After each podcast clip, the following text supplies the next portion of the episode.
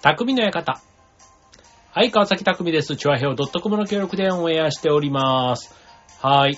えっと、僕はですね、最近あの、この春から、その養蜂のね、蜂を、蜜蜂を買うというのを本格的にスタートをさせまして、で、まあ、なんか忙しくなるのかなと思いきや、まあ意外とね、あの今あの、大学のキャンパスの中で学生の皆さんとさせていただいている養蜂ということで、まあ学生がね、あのいろいろこう作業的なものは勉強も兼ねてやってくれたりするので、まあ実際僕がそんなにこう、作業どっぷり、もう忙しくしてるなんていうことは実はあんまりなくてですね。そう。で、あの、じゃあ何をしてんのっていうと、そう、そうなんですよ。で、週末は週末で、あの、蜂蜜を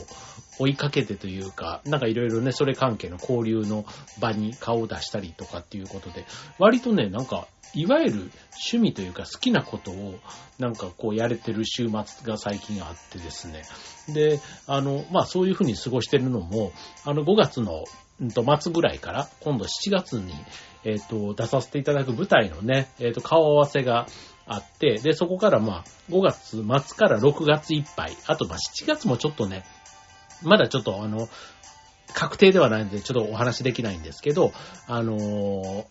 ちょっと7月は割とあの舞台三昧というか、まあそんな感じになりそうなので、まあ5月末から6、7はちょっと忙しいかな、みたいな感じなので、まあその分ね、4月と5月中旬ぐらいまでは、ね、割と自分のそれ以外の、舞台以外のね、ことをしっかりちょっとやっておこうかなと。で、ただね、あの5月も、まあ6月も忙しいって言っても、忙しくなるのが、まあ、夜なんですよね、稽古が。だから夜6時から10時まで稽古とか、結構そんなのがね、こう続く感じなので、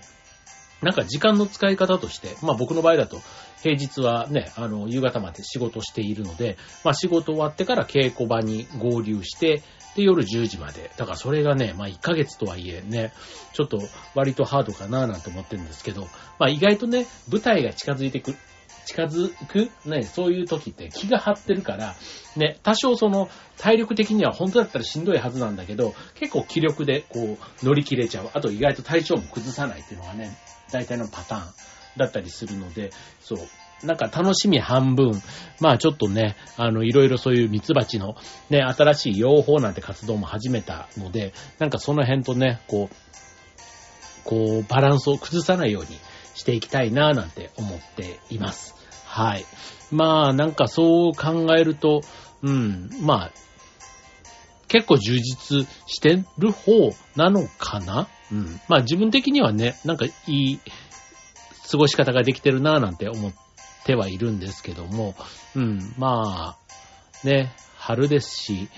特になんか、こう、ね、引っ越しとか、転勤とか、あとは進学とか、なんかね、そういう分かりやすい節目がね、あれば、全然ね、それはそれでいいんですけど、僕の場合はそういうのが全然ない、あの、暮らしを最近していますので、自分の中でね、こう変化をつけていかないと、まあ、刺激が足りないというかね、まあ、刺激をね、そんな求めてもしょうがないと言いつつもね、まあ、刺激って結構張り合いにもなって、ね、こう、心の張りって結構僕は大事だなって思うので、そう、結構街になってるとね、そういうのってね、こう、通り過ぎていっちゃうというか、あっという間に一日一日も過ぎていっちゃうので、なるべくこう自分にね、張りをもたらすような、なんか、こう、出来事と接点を持っておきたいな、なんて、こう思うわけですけども。はい。まあ、そんなこんなでね、まあ、ちょっと、あの、まあ僕も先月51歳という年になりまして、ね、なんかいろいろこう、50代になってからね、急にこう自分の中でね、精神的に落ち着いたみたいな感じが、なんかあるんですよね。うん。なんか多少のことで、焦ったり、あと細かいことをね、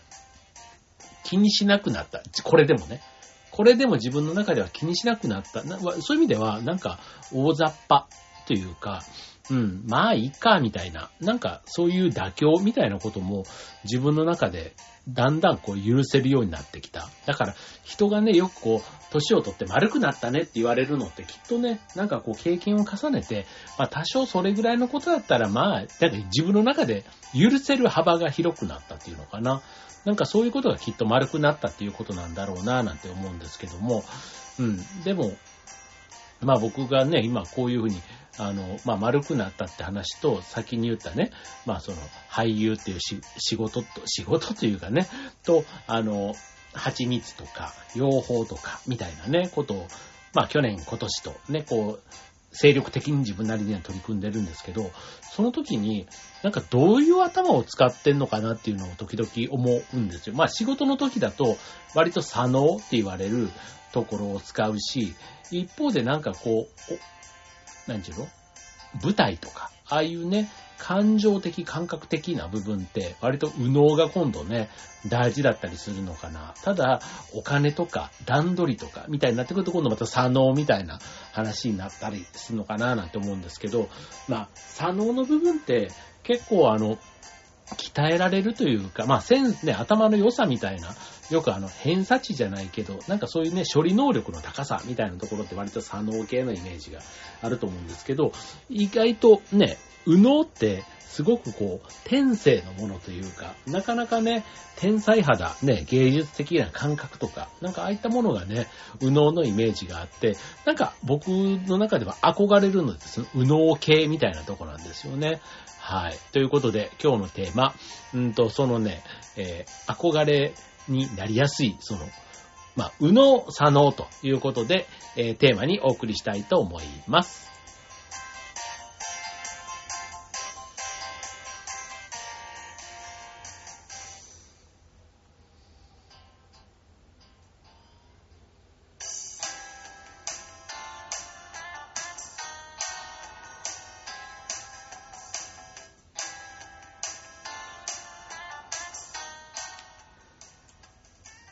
ということで今日のテーマは、えー、右脳左脳ということで、まああの、右脳系ね、まあその、天才肌の人が多いと言われる、あの、右脳左脳ですけども、まあ、一般的なね、こう、イメージ、うん、っ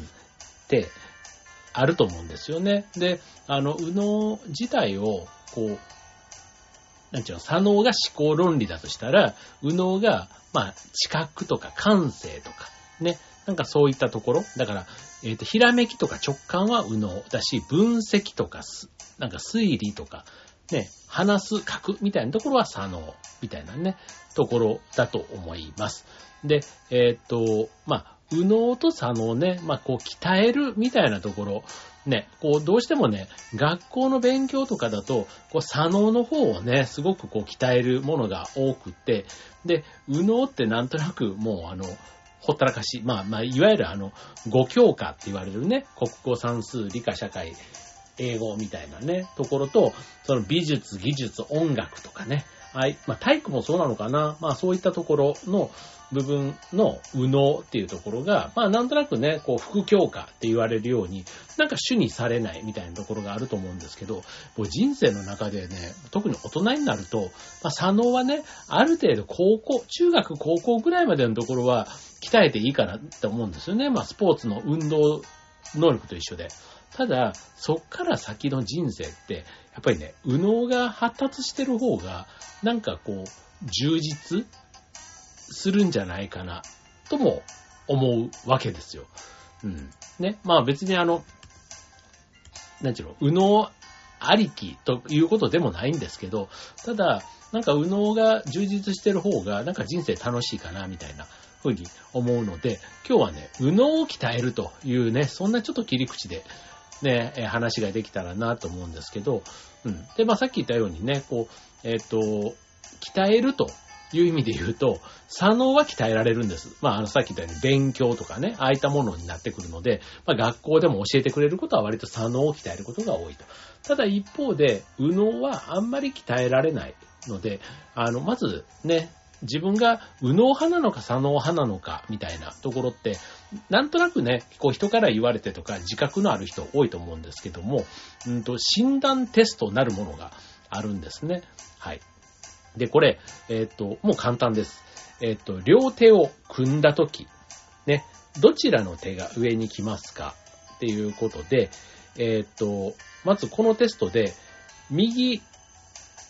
親指が上に来たら、右親指ね。右親指が上に来たら左脳派。左親指が上に来たら右脳派っていうことで、僕、右脳派なんですね。これね、言うとね、左、両手を組んだとき、ね、どちらの手が、だから左親指が上に来たら、え？ー、そうなの？僕、でもなんか、うん、気持ち悪いね、やっぱり。うん、うん、そう、そうですね。僕の場合は、左親指が、まず上に来ちゃうから、右脳派だったんだ、自分。ね。で、えっと、この、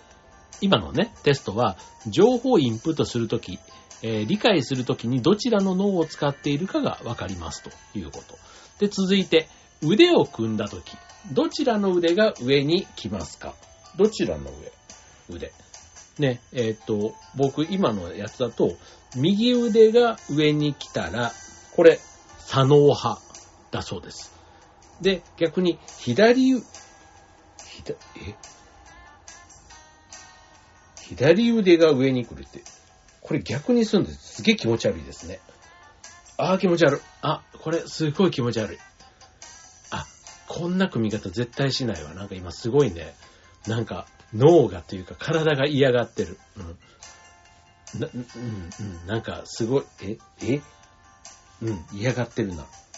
はい。っていうのが分かりましたので、はい。腕を組むってことであると、僕は左脳派だそうです。はい。で、これ、あの、情報をアウトプットするとき、表現するときどちらの脳を使っているかということなので、僕はインプットするときには右脳派。で、アウトプットするときには左脳派っていうところ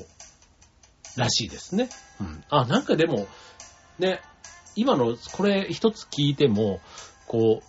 キー、ね、インプット。だからインプットしてくるときには、左脳のもの、理屈のところよりは、感情的なものを好き。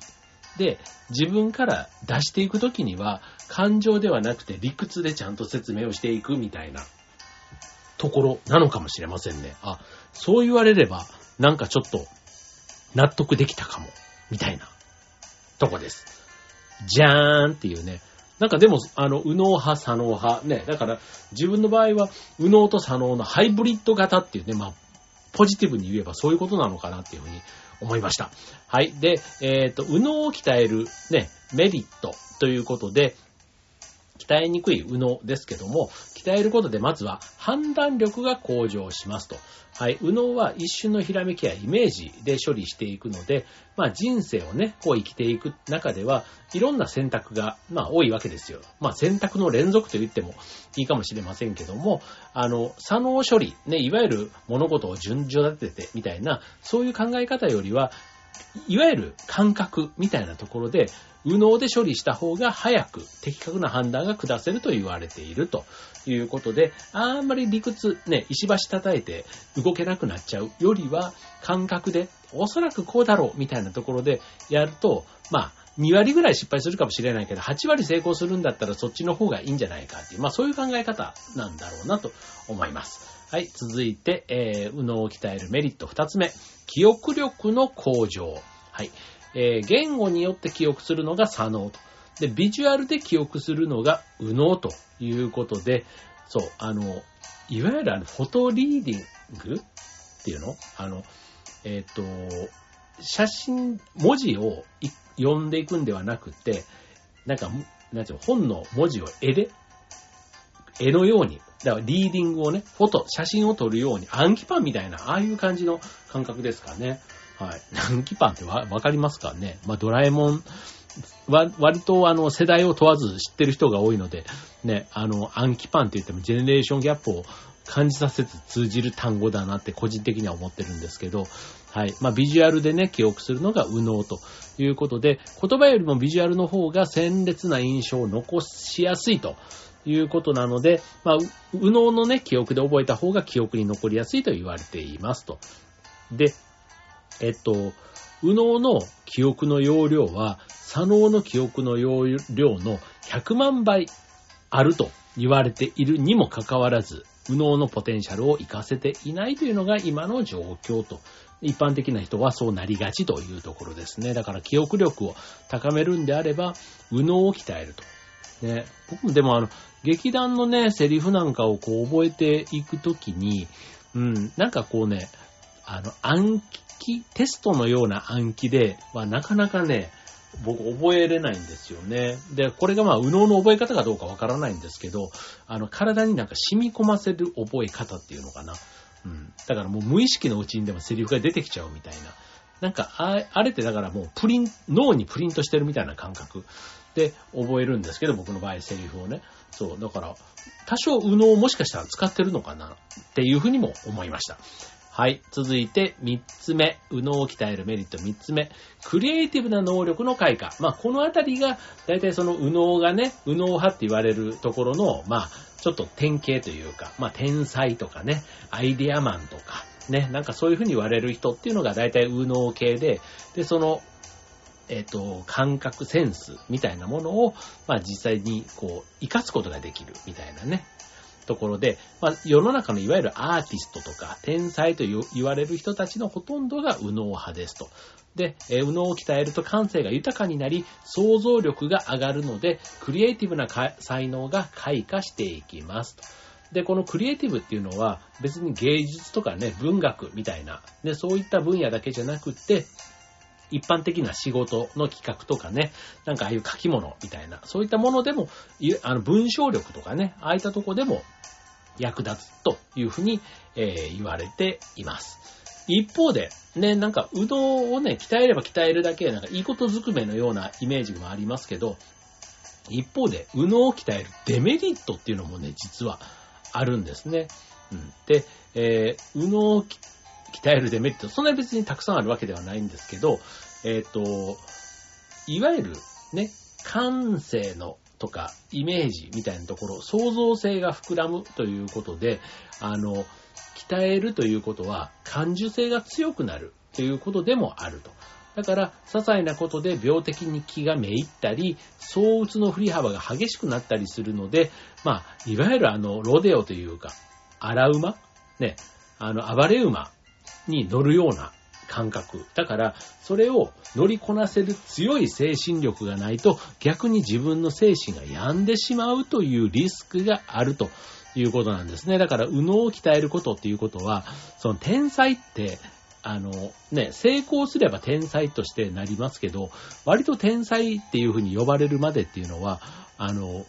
いわゆる変わり者とか、ね、例えば自分がね、そう信じて、もう、もう借金だらけになりながら、なんか研究に没頭して、みたいな、ね、やってると、その時は、もう家族もね、みんなもう、あの、もうあなたやめてよ、みたいな、結構そういう状態になったりとか、なるんですけど、最後、ね、逆転満塁ホームランじゃないですけど、ね、お、すごいこう、賞を取ったとか、になったと、なって、時の人になった瞬間に、その過去のね、変わり者って言われてたところとかもすべて肯定されていくわけじゃないですか。ね。だから、その最初の天才が、あの、虐げられていた時、ね。そういったところに、そういった時に、めげずにというか、逆に気にしない、なんか鈍感力みたいなところもすごく大事なんだろうなって思うんですよね。人は人、自分は自分みたいな感じで、あの、自分を信じてあげられる。なんかそういったところも、右脳を鍛えた結果、身につけておかないと、ね、あの、すごく感性が豊かで、ね、がゆえに、ね、追い詰められてしまう人が、もしかしたら過去なんかはね、あの、自殺とかね、そういったことになってしまってたのかもしれないですよね。いわゆる天才肌の人たちがね、そうやって命を絶ったりするみたいなのは。うん、だからね、やっぱり天才ってね、なんかこう、あの、短命の方が多いっていうのもね、なんかそういうところがきっとあるんだろうなって、一般の人にはね、わからないところがあるんだろうなんてね、すごくあの、簡単な言葉でまとめてしまうとそうなるんですけど、うん、でもなんか、ね、きっとそういうとこってあるんだろうな、みたいな気がします。はい。じゃあ、えっ、ー、と、まあ、と言ってもね、まあ、デメリットよりは、まあ、メリットの方が多そうと。あとね、右脳は鍛えたくてもなかなか鍛えられないということで、まあ、鍛えるためにできることということね、今日ご紹介していきます。まず一つ目、えー、体の左半身を使う。ね、右脳っていうのはまあ当然右にある脳ということなので、えー、っと、右脳がコントロールしている体の左半身を使うようにしましょうと。いうことです。あの、脳ってね、こうクロスして動いているから、まあ、左で、要は右利きの人であれば、左の脳を使っているということなので、もしね、えー、右脳っていうことであれば、左の部分を、え、使うようにすると良いということですね。はい。だから、えー、左半身、ね、を意識的に使うと、まあ、右脳を鍛えることができますと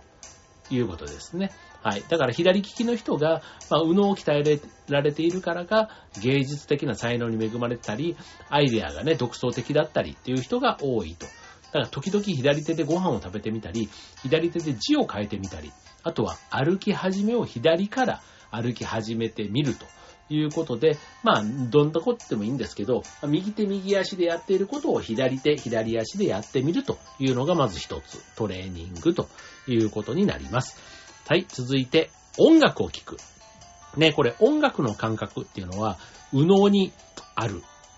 ので、音楽を聴くと右脳が鍛えられるということです。はい。で、これあの、注意点があって、歌詞入りの音楽を聴かないというのが大事と。ね、歌詞が入っていると、言語を司る左脳の部分も反応してしまうということなんですね。はい。だから、あの、クラシックとかね、まあそういう、あの、モーツァルトのね、音楽がすごくいいって言われるのは、まあ、モーツァルトのクラシック音楽は IQ が上がると。で、これはあの曲自体に 3000Hz を超える高音域ゾーンがある曲が多くって、これが脳というか、なんか IQ をね、なんか、えっ、と、高める効果があると。だから芸術性とか発想力、想像力を上げてくれる効果があると言われているそうです。はい。ということでね、まあクラシックがね、よくあの、子供、赤ちゃんとかに聞かせるといいみたいなところも、もしかしたらね、言葉っていうところが、その音楽そのものの持つ効果をね、多少でも弱めてしまうっていう意味では、クラシックがいいっていうのもそういう理屈がね、あるようですね。はい、続いて、えー、右脳の鍛え方3番目。一つの絵からストーリーを想像する。もうこの辺なんかはね、あの、絵本とかをね、大人が読んだ時に楽しいっていう、楽しめるかみたいなね、子供は子供なりの感覚で楽しめたり、あと、同じね、えっ、ー、と、漫画でもいいかもしれないですね。漫画とかでも、こう、中学の時に読んでた漫画を、高校、大学、大人、ね、また、あと20代、30代、40代とかで読み返してみると、なんか感覚が変わる、受け止め方が変わるってあると思うんですよ。うん。だから、一つの絵を見たときに、そこからね、どういうストーリーを描けるかみたいなところを考えてみるというとこですね。あの、右脳を活性化させるためには、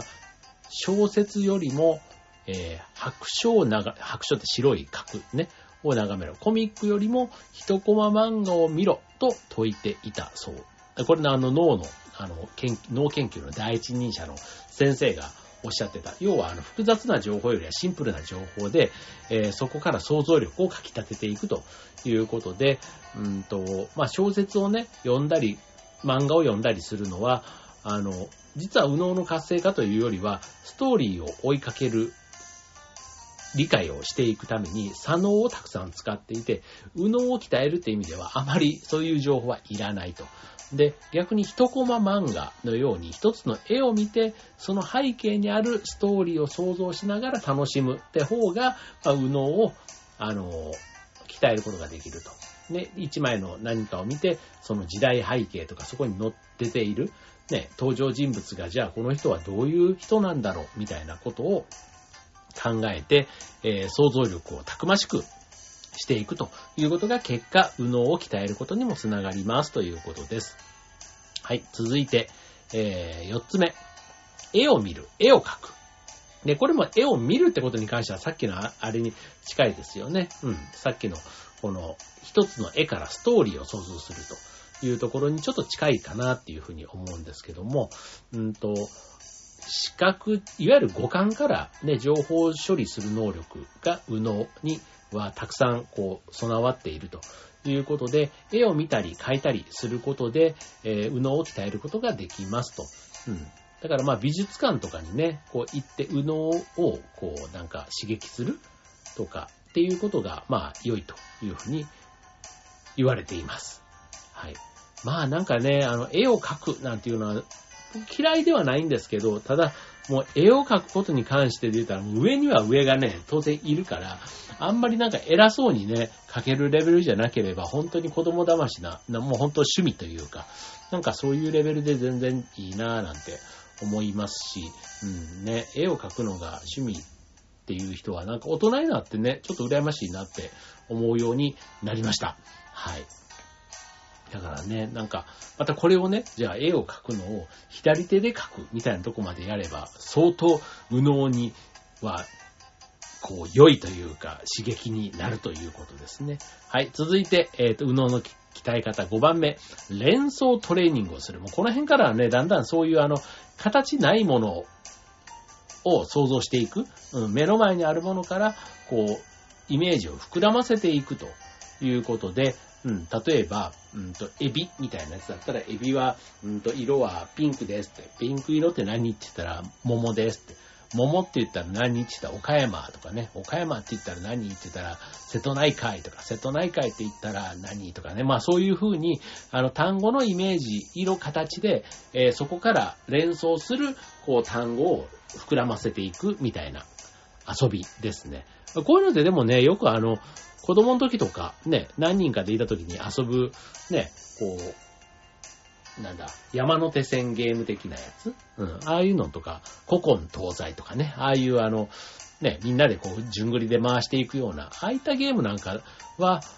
まさに右脳を鍛えてるというふうに言えるとこですね。うん。あの、しりとりとかラップみたいな音を、音で言葉をつなげていくものではないので、あくまでビジュアルでね、想像をこう膨らませていくっていうところが右脳を刺激するということです。はい、続いて、えー、6つ目。結構ありますね。えー、あと2ついきます。はい、えー、パズルやブロック遊びをする。ね、これもね、あの、右脳は空間認識を司るので、パズルやブロック遊びが右脳を鍛えるのには有効と。だからまあ子供にね、そういうね、ブロック遊びがいいよって言われてるのはそういうことなんですね。はい。まあ空間ね、積み上げていくとどういう形になるのかっていうのを想像したりとか、こういう形にしたいっていうのをね、目の前にあるものを組み合わせてやる。ね、パズルを解くというのは、無秩序のピースの中に秩序を見出すという行為で空間認識能力が問われますと。だからブロック遊びっていうのも無から秩序を構築していく行為なので、まあ、パズルと同じ空間認識能力が求められますと。ね、これあの、まあ、数、ね、パズルとかの場合だったらピース数によってね、まあ、すごく難易度が上がったり、まあ、ブロック遊びもね、あの、レゴとかの本格的なものをであれば子供だけじゃなくてね、大人でもね、楽しめるものですので、別にあのパズルブロックは子供のものというよりは、ね、大人が楽しめるものっていうことで、ね、あの、全然やっていいと思います。意外とね、本当に大人になってやって、ブロックとかね、本当 あの、子供がね、できたりして、結果家にブロックがやってきたり子供と一緒に遊ぶときに、意外と大人が夢中になっちゃったり、みたいなことってあると思うんですけども、はい、パズルブロックも非常に有効ですと。はい、最後、えー、7つ目です。残像トレーニングをする。うん。これはあんまり聞いたことないと思うんですけど、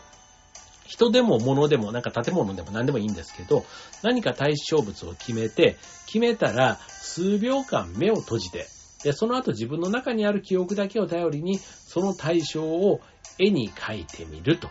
いうことです。はい。だからあの、よくね、こう、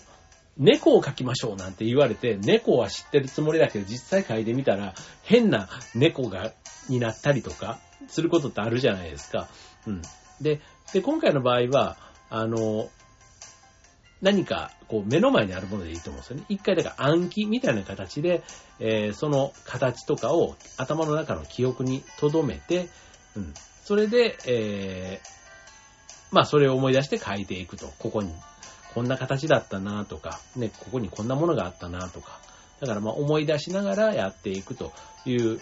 ことが、まあ残像のトレーニング。ね、絵が頭の中に描け、より正確に描けていれば正しく表現できるというところですけども、うんと、まあ、絵を描くっていうこと自体がね、大変だったら別に絵だけじゃないバージョンの、あの、残像トレーニングというものももちろんありますので、まあそういったものでもいいと思うんですよね。あの、対象物を決めて、えっ、と、数秒間目を閉じて、で、絵を描かずに、例えばあの、うんと、こ、さっき通った車は何色だったとか、あとは、うんと、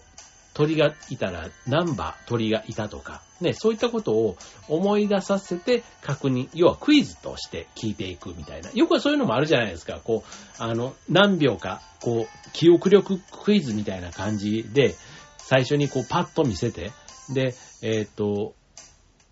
こことここが何が違う、なんか間違い探し的なね、そういったことでやったり、さっきの写真には何があったかどうか、ね、あの、ここに鉛筆が何本刺さってか、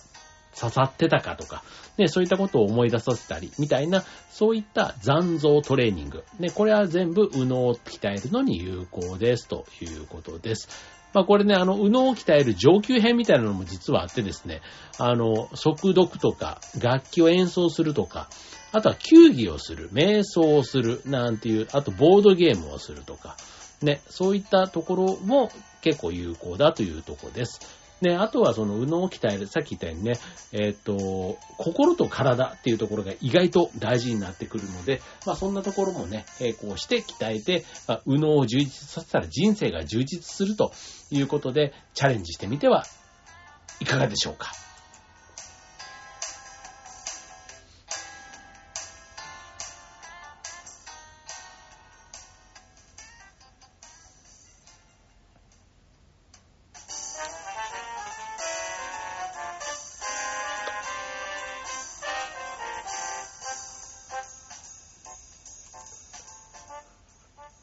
はい。ということで、えっ、ー、と、今週のテーマは、右脳を鍛える、右脳を鍛えるということで、ね、あの、まあ、右脳、なかなかね、こう、あの、左脳で割と生きがちな人生というか、左脳で割と生きてる人多いかなと思うので、まあ、右脳をね、こう、充実させたら人生もより充実しますよ、ということを今日は言いたかったです。はい。ということでね、あの、まあ、右脳の鍛え方っていうのもね、いろいろこうあるっていうのは今日話をしていきましたけども、あの、まあ、心と体をね、さっき鍛えるっていうのでも言うと、あの、規則正しい生活とか、あと食生活を整えるとか、あとは適度な運動をしましょうとかね、割と健康に過ごすっていうところが、ね、心も体も健康に過ごしていくための、あの努力が右脳を鍛えるベースとしては必要というところになりますし、うん。あとはその、さっきね、左脳優位みたいになりがちな中で、右脳を鍛えて、そこでね、ちょっと頭角を表すと、その分だけやっぱり周りから、周りと差がつくというか目立つみたいなところがあると思うんですけど、うん。で、あと、ただ、右脳を鍛えると一見難しそうで、さっき言ったようにね、ちょっとした日常の工夫、ね、心がけ次第でね、鍛えることもできるって考えたら、なんか、急にやるって言って急にやって急に伸びるものでもないので、なんか習慣にうまく取り入れていけたらいいんじゃないかななんて思います。別に仕事だけじゃなくてもね、あの、趣味とかね、あの、なんか、家でのなんか暮らしとか、なんかそういったところでもね、意外と右脳を鍛えた、その、結果の、なんかこうメリットというか、あるんじゃないかななんて思います。まあ自分の強みをね、磨いていく上でも、右脳っていうね、武器をさらにね、プラスアルファできたらっていうぐらいで、もういいかもしれないですね。あんまりなんか、あの、ハードルを自分の中で上げすぎずに、うん、楽しみながら鍛えられればいいんじゃないかなと思います。はい、ということで、えっ、ー、と、4月ね、まあ年度が変わって、ちょっとね、落ち着き始める？まあでもゴールデンウィークぐらいまでまだね、ちょっと2週間もあるかなんでね、意外とそんな風にも思っちゃったりしますけども、はい。急にね、ちょっと暑くなってきましたし、ね、なんかも